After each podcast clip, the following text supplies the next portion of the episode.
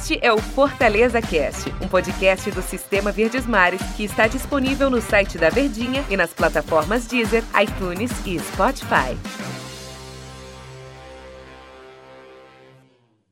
Olá, meus amigos do Fortaleza Cast, sejam muito bem-vindos. Prazer, eu sou o Antero Neto, convidando sempre para você ficar ligado aqui com a gente e acompanhar nesse espaço reservado as notícias do Leão, as notícias do Fortaleza. Estou aqui ao lado de André Almeida. Fala, André, tudo bem? Fala, Antero, tudo beleza, né? Um grande abraço a você e a todos os torcedores tricolores ligados no Fortaleza Cast. Um abraço, André. Faltam nove jogos para terminar o campeonato. Torcedor do Fortaleza sabe bem que faltam nove jogos, de que o time precisa fazer a parte dele, mas o campeonato ele é fazer a sua parte e também dar uma olhada para os outros, né?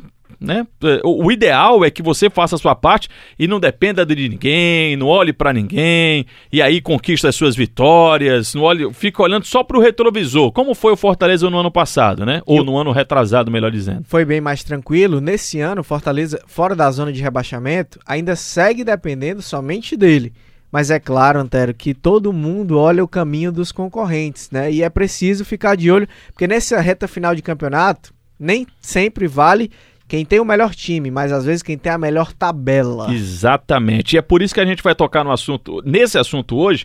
É, a Universidade Federal de Minas Gerais, que sempre faz rodada a rodada, uma, uma análise, né, um levantamento de porcentagem de possibilidade de rebaixamento. E hoje Segundo a, a Universidade Federal lá de Minas Gerais, o Fortaleza tem mais porcentagem de rebaixamento do que o Vasco e o Esporte.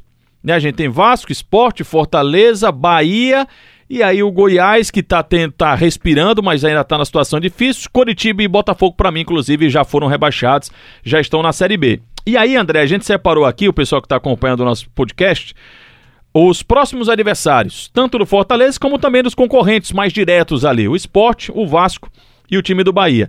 Bora começar pelo próprio Fortaleza, né? Bora. Fortaleza tem duas pedreiras, né? O Internacional fora de casa, já no domingo. Depois ele em casa pega o Santos.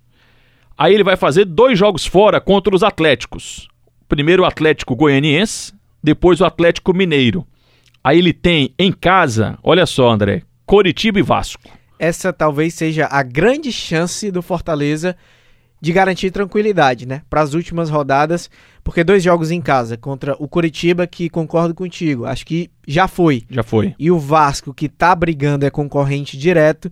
Esses seis pontos podem dizer qual vai ser a aspiração do Fortaleza para as três rodadas finais, que tem pedreira também, viu, Antero? É, aí as três finais. Palmeiras fora, tem até que saber qual condição chega o Palmeiras para esse jogo.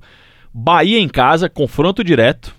Pode ser um confronto diretaço na penúltima rodada e na última rodada o Fluminense. Tem que ver também que situação chega o Fluminense para essa última rodada. Então são esses os nove jogos do time do Fortaleza. Complicados.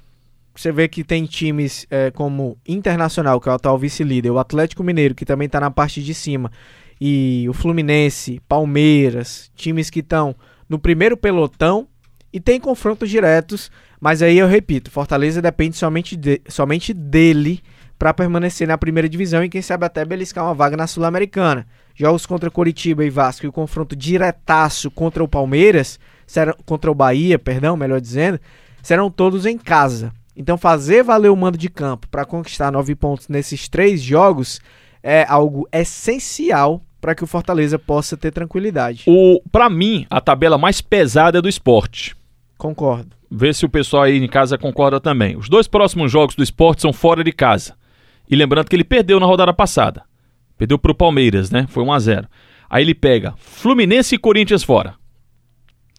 Depois. Dois, dois times que estão aspirando ainda, quem sabe. O Fluminense numa situação mais tranquila, mas o Corinthians ainda sonha em chegar ali numa fase de Libertadores. Depois, olha esse jogo. Fluminense Corinthians fora, depois o esporte tem o Bahia em casa. Meu amigo vai sair faísca. Depois do Bahia, Flamengo em casa. Então são esses quatro jogos do esporte. Daqui a pouquinho eu passo os, os restantes. Sequência pesada. Fluminense, Corinthians fora, Bahia em casa, é o clássico regional, e o Flamengo em casa. Depois ele vai jogar fora contra o Botafogo. Será que já vida fácil? Internacional fora de casa também. Bragantino em casa, e esse Bragantino é aquele time que pode ser tudo, né? É o maior ponto de interrogação, é o Bragantino. Em casa Atlético Mineiro e fora Atlético Paranaense. Então, o do, do décimo para frente, o esporte tem e vai enfrentar Fluminense, Corinthians, Flamengo, Inter, Bragantino, Atlético Mineiro e um pouquinho do Atlético Paranaense, né? Tirando o Botafogo, que eu também acho que já vai estar tá nessa situação que foi enfrentar o esporte. Se hoje a situação do Botafogo já é complicadíssima, quando chegar nessa altura do campeonato já deve estar tá resolvida, todo mundo briga por alguma coisa. Não tem nenhum time que esteja assim tranquilo. A gente não sabe qual vai ser a condição é, que vai enfrentar, por exemplo, o Flamengo. Tem a situação do Rogério Ceni, pressão, é. necessidade de vitória. Tá perigando até sair do grupo que vai direto para a Libertadores para pegar uma pré-Libertadores. Então tem uma grande necessidade de vitória. Então todo mundo aqui briga por alguma coisa. Vamos para o Vasco, que tem muitos confrontos diretos. A começar pelo próximo jogo que é o Coritiba em casa. Já pode dar uma respirada a mais. Aí Coritiba em casa, Bragantino fora. Atlético Mineiro e Bahia em casa. Mais um confronto direto para o Vasco. Nos quatro próximos jogos, o Vasco tem dois confrontos diretos: o Coritiba e o Bahia, ambos em casa. O detalhe é que todo mundo, quase todo mundo, enfrenta o Atlético Mineiro, né? Ou melhor é. dizendo, todo mundo enfrenta o Atlético Mineiro. Então é um time que vai ser, que tá brigando ainda, apesar de estar tá mais distante, mas tá brigando ainda também pelo título e vai enfrentar os quatro, incluindo o Fortaleza. Aí ele tem Flamengo, é campo neutro, né? Mas é como fosse um visitante. Flamengo, Fortaleza, fora de casa. O Vasco ainda vai ter o Internacional em casa, o Corinthians fora de casa e o Goiás em casa. Então ele tem, no confronto direto ali, Coritiba, que é o próximo jogo, Bahia e Goiás. Detalhe que desses três jogos em casa. E o próprio Fortaleza, né? Tem o Vasco é, que... Mais um confronto direto. Mais um confronto direto que será na Arena Castelão. Esse pode ser um, um aspecto que pesa para o tricolor. Mas a tabela do Vasco, ao mesmo tempo que ela pode ser vista como muito positiva, pelo fato de que tem confrontos diretos, pode, por outro lado, ser também extremamente prejudicial. O fato de que o mesmo motivo, né? O mesmo motivo. Os confrontos diretos podem fazer muito bem ou muito mal ao Vasco. Agora, com a chegada do Luxemburgo, acredito que o Vasco dá uma respirada. Acho que dos que estão brigando ali contra o rebaixamento, é o que tem mais condição de dar uma arrancada e fugir com um pouco mais de tranquilidade. Bom, o Bahia. Bahia tem. O próximo jogo é o Corinthians, né? O Bahia tem essa sequência: Corinthians em casa, Atlético Paranaense em casa, Esporte Vasco fora dois confrontos diretos já para o Bahia fora de casa.